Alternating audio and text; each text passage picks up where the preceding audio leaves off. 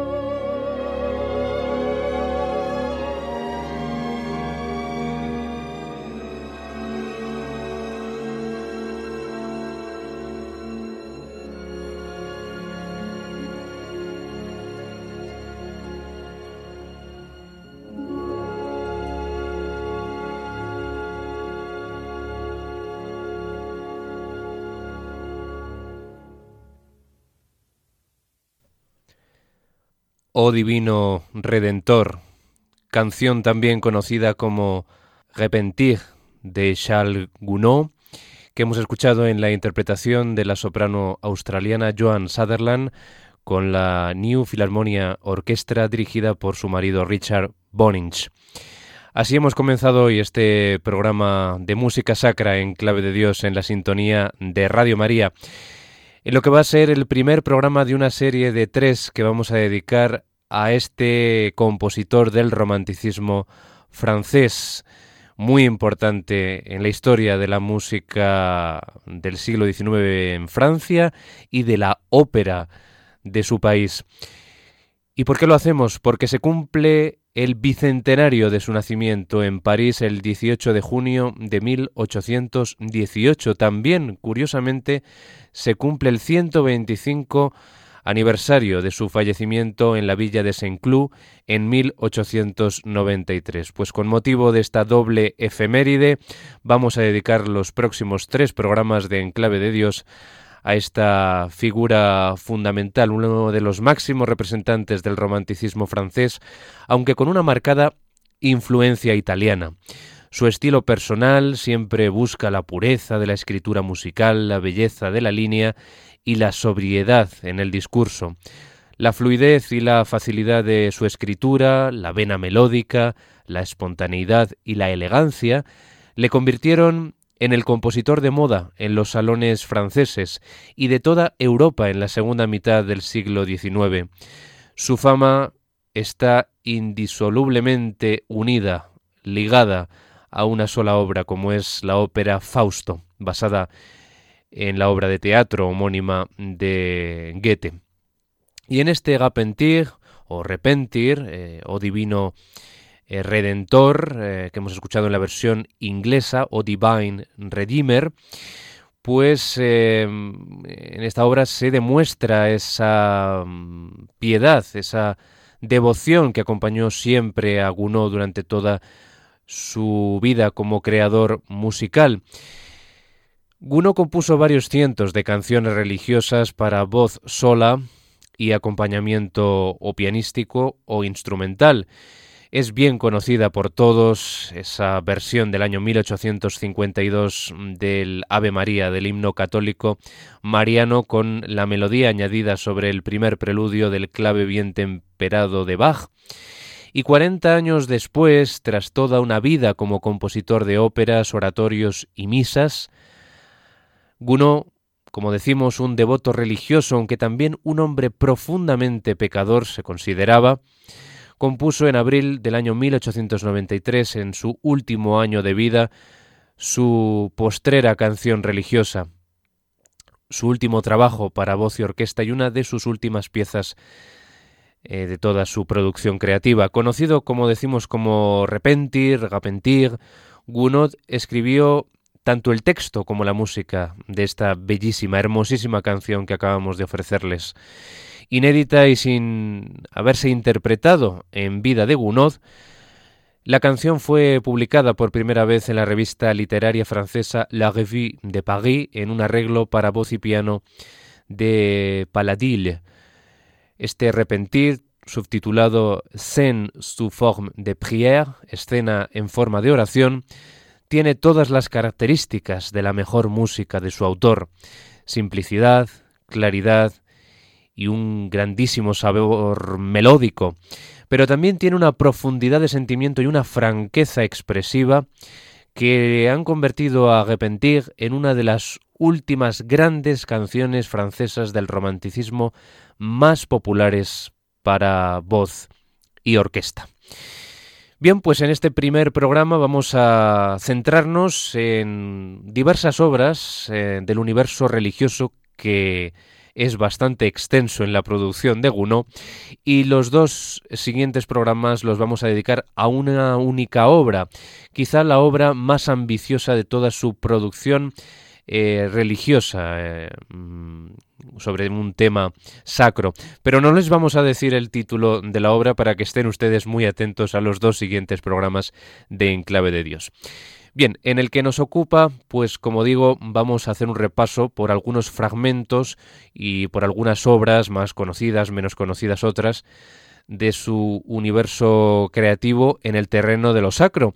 Y ahora nos vamos a ir con esa obra que les hemos mencionado, que no puede faltar para eh, eh, escucharla en un eh, programa homenaje a Charles Gounod, como es el Ave María del año 1852. Su arreglo, porque lo que cogió fue la melodía del preludio en Do mayor, el BWV 846 de Juan Sebastián Bach, perteneciente al clave bien temperado, y sobre esa melodía, que la utilizó como bajo, pues elaboró una finísima melodía de una piedad religiosa realmente sublime, ¿no? Y que se ha convertido en una de las piezas más celebradas y más hermosas de toda su pluma. Y vamos a ofrecérsela ahora nosotros en una versión muy particular. Pensamos que una de las versiones más mm, operísticas, más de corte eh, operístico que han sido grabadas en disco, como es la de la genial soprano Renata Tebaldi.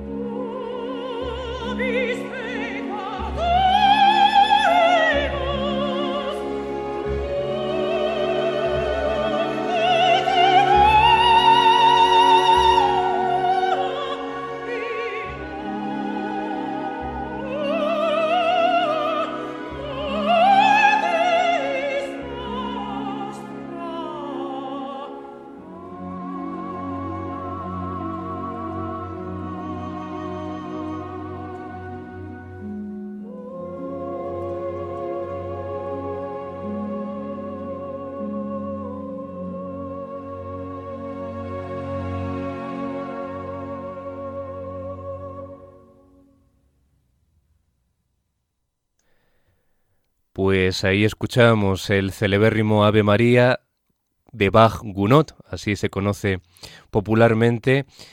Ave María del compositor francés Gounod sobre el eh, preludio en Do mayor, número 1, BWV 846 de Bach, de su clave bien temperado.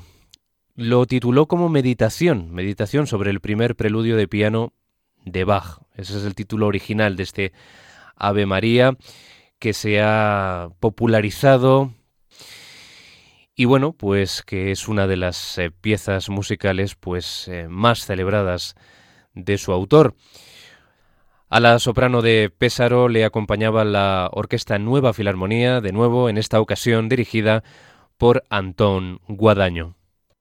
Tras este Ave María de Bach-Gounod, pues nos vamos a ir al terreno de las misas que tienen su haber eh, hasta 20, hasta 20 armonizaciones de la misa ordinaria en eh, diversas modalidades, ¿no? Porque hay diferentes misas dentro de la producción de Gounod que son más célebres que otras.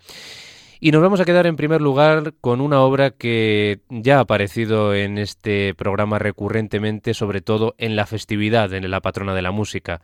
Como no podía ser de otra manera, el día 22 de noviembre.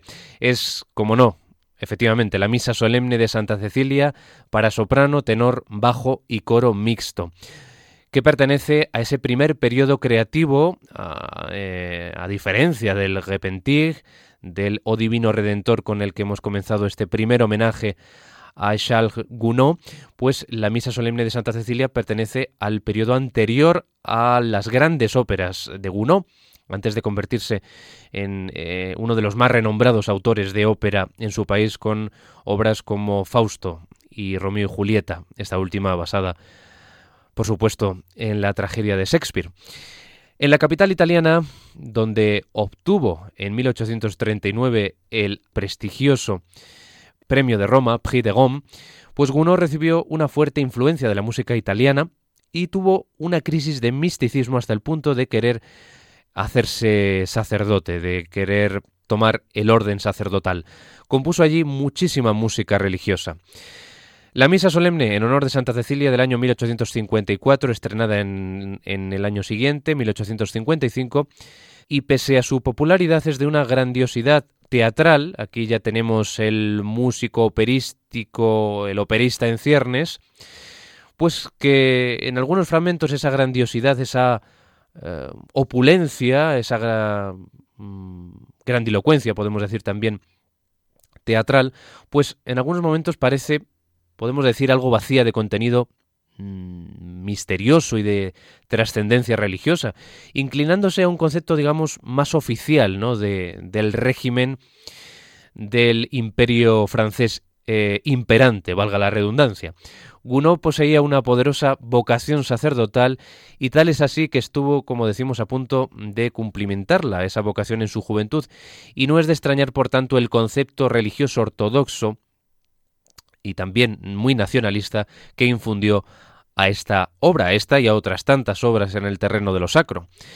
El autor en esta misa nos habla convencido desde una sinceridad interior, anteponiendo al texto la estructura musical, un texto al cual da una importancia autosuficiente por sí mismo, empleando una medida, una gran austeridad musical.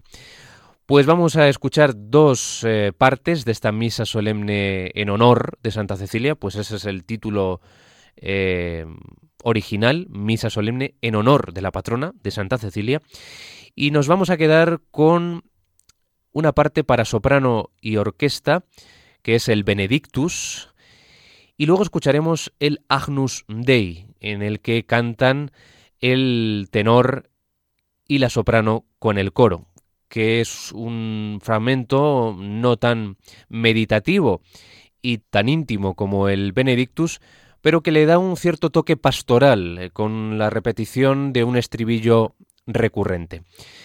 Pues vamos a escuchar la interpretación de la soprano Bárbara Hendricks, el tenor Laurence Dahl y junto a ellos el coro y la orquesta de Radio France. La orquesta es la nueva orquesta de Radio France, todos bajo la dirección de Georges Prêtre.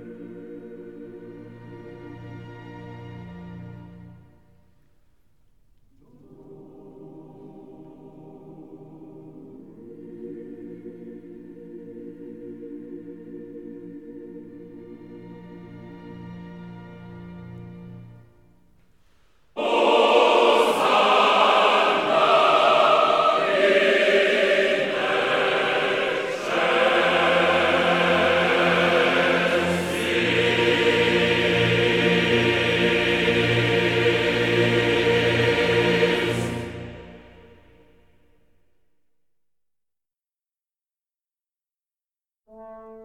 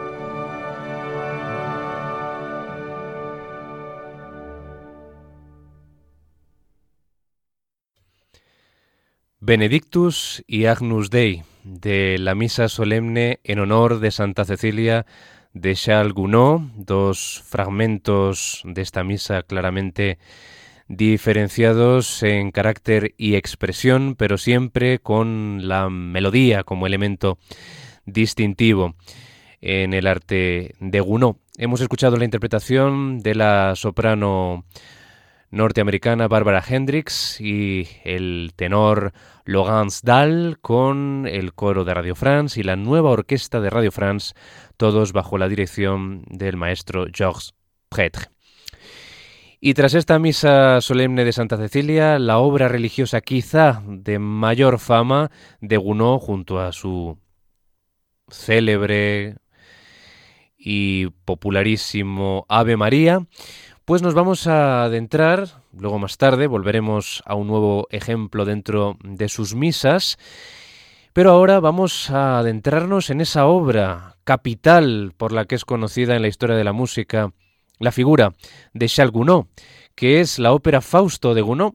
Y bueno, mm, eh, este no es un programa de ópera en clave de Dios, ¿no? sino de composiciones eh, religiosas o de cierta ambientación religiosa. Pues en el caso que ahora vamos a tratar, pues hace referencia a um, un hecho trascendental que ocurre al final de la ópera cuando los ángeles no condenan a Margarita y se la llevan al cielo pese a los deseos del malvado Mefistófeles, del diablo, de condenarla.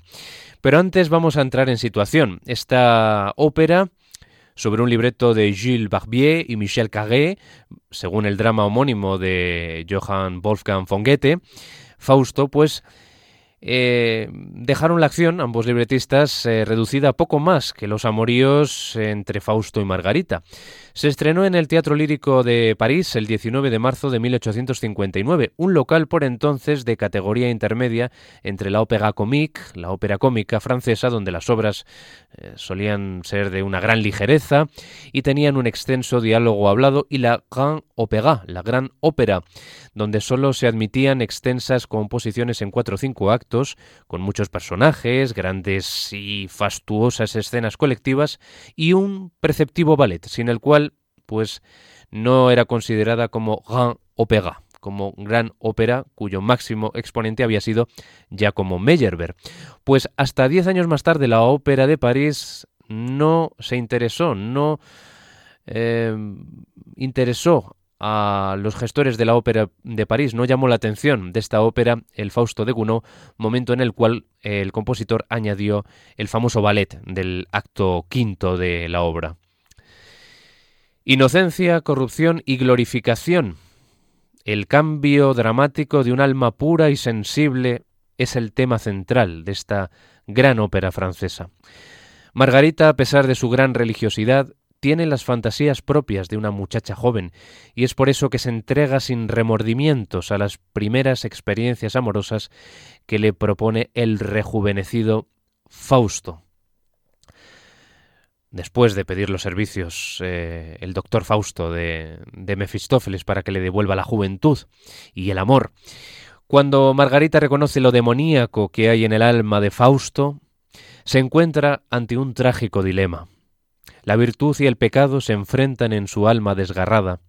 Sin embargo, el conflicto no llegará a destruir al personaje, sino que éste acaba glorificado por la intervención de ángeles comparables al antiguo Deus ex machina, esa expresión latina que hace referencia al teatro griego y romano cuando una grúa, una máquina o cualquier otro medio mecánico introducía desde fuera del escenario a un actor que interpretaba a una deidad, eh, Deus, para resolver una situación o dar un giro a la trama, o sea, para dar un carácter sobrenatural a la trama, pues eso es lo que acontece al final de la ópera Fausto de Gounod en el acto quinto y por eso lo traemos aquí a Enclave de Dios. La apoteosis de Margarita es más resultado de los sentimientos religiosos profundos del compositor, de Charles Gounod, que un desenlace dramático premeditado, ¿no? O sea, no, no, no era algo buscado este final en el que aparece ese coro eh, Christ est es lo que dice, Cristo ha resucitado para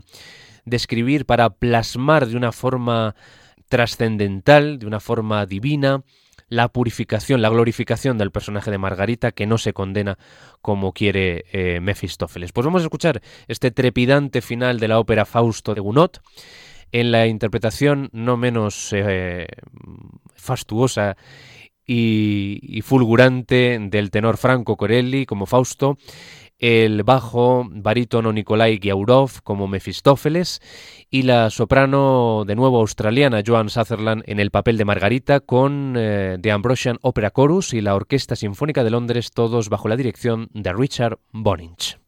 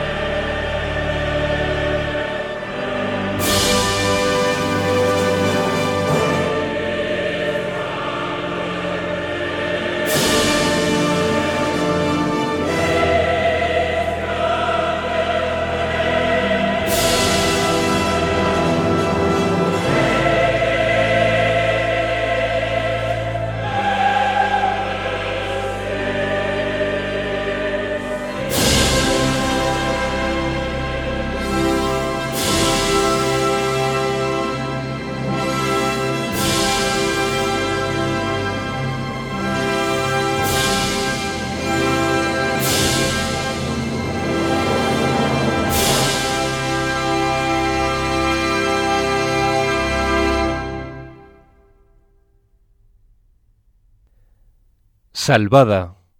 Cristo ha resucitado. Cristo acaba de renacer.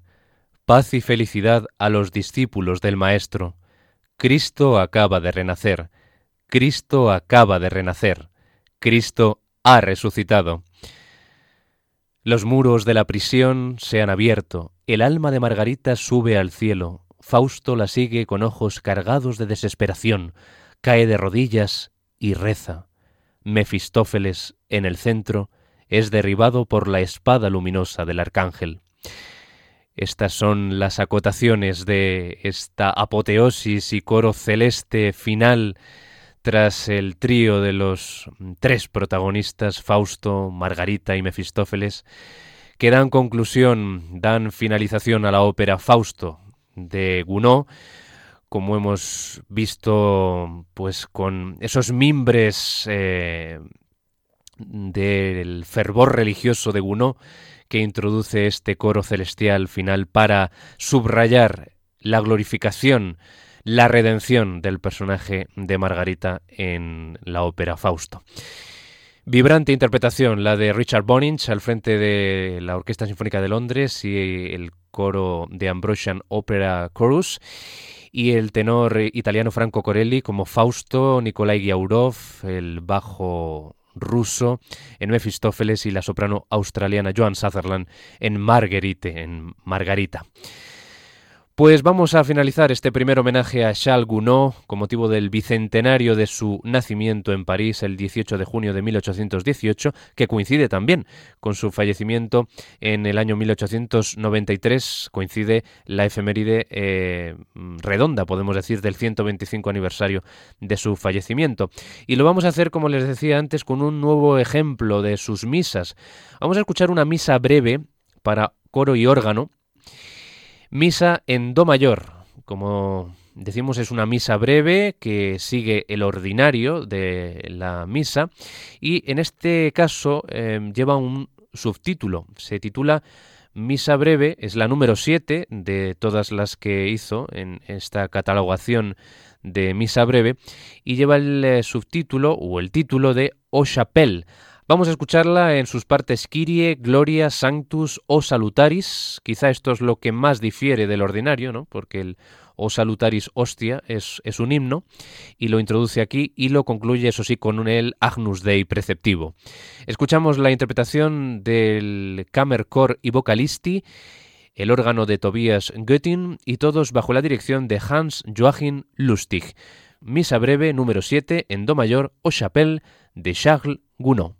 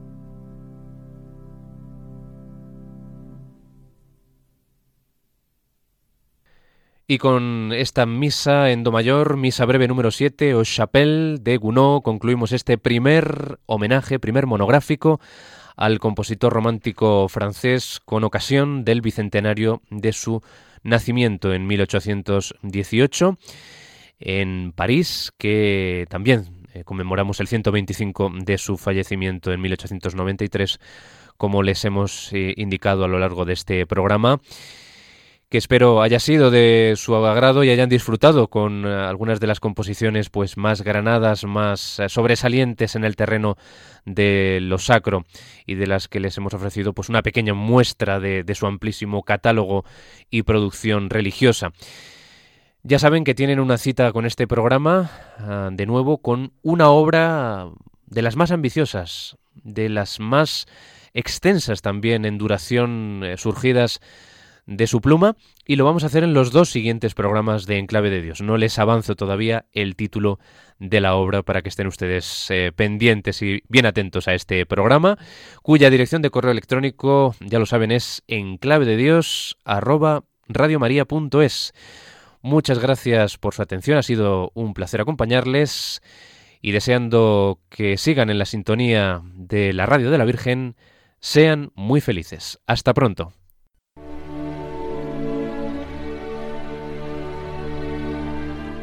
Y así termina En Clave de Dios con Germán García Tomás.